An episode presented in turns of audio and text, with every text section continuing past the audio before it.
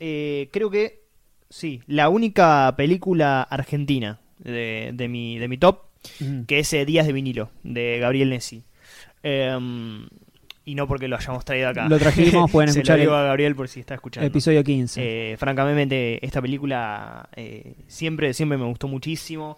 Eh, la mirada que tiene sobre la amistad. eh, es uno de los guiones eh, más, más perfectos de, en términos de cine argentino, más perfectos de los Sí. últimos 10, 15 años seguro. Este, e- es, eh, para mí la, la clave de la película igualmente es la, la mirada sobre, que tiene sobre la, no- la nostalgia.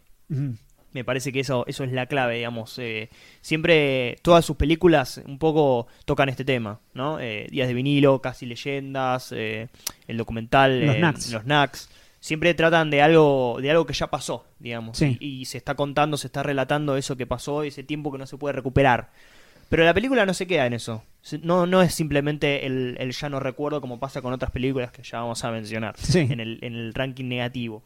Este, sino que es justamente entender ese pasado y superarlo. O sea, son películas que tratan sobre el paso a la adultez.